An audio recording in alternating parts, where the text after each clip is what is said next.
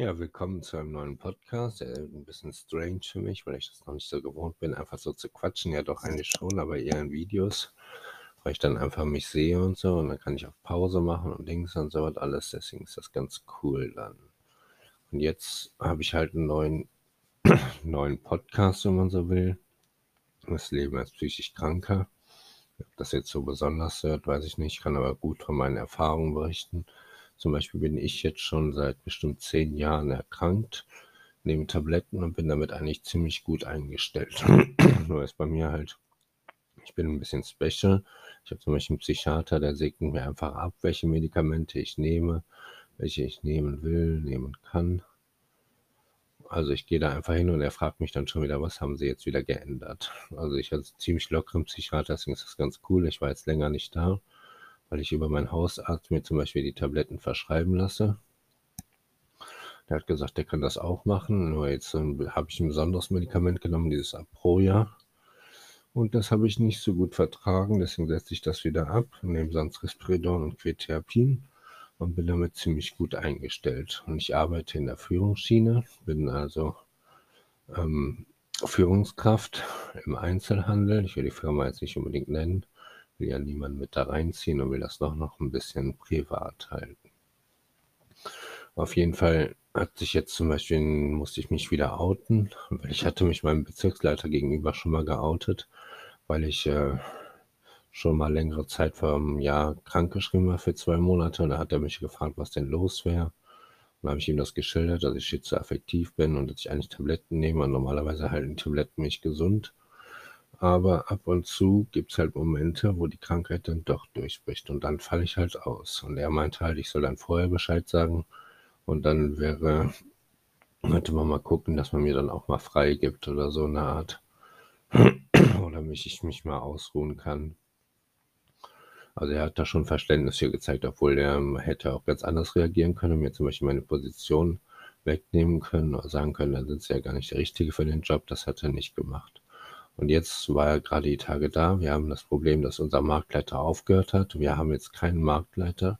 Ich und eine Kollegin machen, managen jetzt den Laden und sind quasi die Marktleiter, obwohl wir das eigentlich nicht sind, aber wir sind das halt und müssen ohne Marktleiter auskommen. Und meine Kollegin hat dann, als er gefragt hat, ob noch was wäre, nachdem er ein paar Punkte durchgegangen ist über Arbeitssicherheit und sowas, eine Art Punkte, die wichtig waren, die wir ändern müssen in der Filiale, damit die Arbeitssicherheit das abnimmt und da hat sie dann gesagt, ja, ich habe ja schon vor ein paar Monaten mal gesagt, ob denn bei mir alles okay wäre. Sie hätte den Eindruck, dass ich nachlassen würde, dass ich nicht mehr so Leistung erbringen würde, wie ich sie es von mir gewohnt ist. Ich hätte jetzt auch sagen können, nein, ist alles okay und Dings und so, weil ich habe aber selber schon gemerkt, dass ich die letzten Tage die letzten Wochen ziemlich geschafft bin. Hat ja deswegen auch dieses Aproja genommen, weil ich dachte, das unterdrückt so Krankheitssymptome, die ich hatte, wie Katastrophengedanken, Ängste und sowas, alles, die zwischendurch aufkamen, zwischendurch ein bisschen überfordert sein und so. Deswegen habe ich dieses Aproja genommen, weil ich ähm, hatte zum Beispiel ähm, dieses Risperidon hatte mir mein Hausarzt auch verschrieben, aber vom anderen Hersteller. Und das hat irgendwie nicht so gut gewirkt. Ich weiß auch nicht wieso. Und dann habe ich, hab ich mich halt quasi wieder geoutet, habe dann gesagt, ja, ich bin ein bisschen geschafft in letzter Zeit. Und ob ich nicht vielleicht doch nochmal einen zweiten Tag frei kriegen könnte die Woche, weil ich arbeite Vollzeit. Also normal Vollzeit, arbeite aber in Wirklichkeit 50 Stunden die Woche oder 45 Stunden. Durch früher kommen, später gehen und so hat alles. Jetzt gerade hatten wir auch einen Kühlalarm und dann war der Techniker da, da war ich auch bis 20 nach 11 auf der Arbeit, habe um eins angefangen, war halb eins schon da und dann auch wieder Stunden und Stunden und Stunden, die ich zum Teil auch nur bezahlt kriege, weil wir das quasi unter der Hand machen. Wir sind halt die Chefs, wir müssen gucken, dass es läuft. Und dann muss man halt auch mal auf seine Stunden verzichten, so eine Art, ne? Zum Wohle des Ladens, damit alles so läuft, wie es soll. Und meine Kollegin ist halt so, die spielt sich ein bisschen als Chefin auf, aber unser Bezirksleiter hat auch ganz klar gesagt, dass sie und ich Chefin sind, Chef, Chefs sind, wir beide und an uns hängt das nur auch. Und also auf jeden Fall hatte sie das angesprochen, dass ich, dass sie glaubt, dass ich ähm, vielleicht doch wieder krank werden würde oder ausfalle. Dann habe ich gesagt, nee, ich bräuchte eigentlich nur mal ein paar Tage mehr frei und dass ich halt sehr geschafft wäre in letzter Zeit, obwohl ich Spätschicht arbeite, ich total geredet nach 19 Stunden Schlaf aufstehe und so weiter und so fort. Und dann hat der Bezirksleiter das auch abgesegnet und meinte dann, ja, okay, er versteht das und so. Wäre auch halt anstrengend ohne Chef, obwohl wir jetzt noch nicht so lange ohne Chef sind. Und ich kriege jetzt zum Beispiel übernächste Woche dann mal zwei Tage frei. Ich mache ja sowieso Überstunden, also gleicht sich das wieder aus. Ist also nicht so, dass ich dann weniger arbeite. Aber ich konnte halt wieder erleben, wie jemand meine psychische Krankheit quasi so als Grund vorausschieben wollte, dass ich ja nicht richtig leisten würde. Und das ist unter aller Sau, weil ich leiste wirklich gute Arbeit, arbeite mehr als sonst noch. Und es gibt natürlich Sachen, die ich mal übersehe. Ich bin halt ein Mensch, ich mache Fehler, aber das dann auf meine psychische Krankheit zu schieben und die dann vorzuschieben vor einem hohen Chef, damit man mir einen reinwürgen kann. Sie hat dann hinterher gesagt, ja, ich sollte ja verstehen und sie hatte ja Verständnis und Dings und so hat sie dann mir dann noch so eine Faust gegeben, also nicht ins Gesicht, sondern hier diese Corona-Begrüßung, dass ich das verstehen würde, dass sie das angesprochen hat. Und sie meinte halt nur, das würde keinem helfen, wenn, sie, wenn ich jetzt ausfalle, muss sie den Laden allein managen und das kann sie auf keinen Fall. Sie braucht mich dafür. Deswegen habe ich im Moment eine Menge Verantwortung.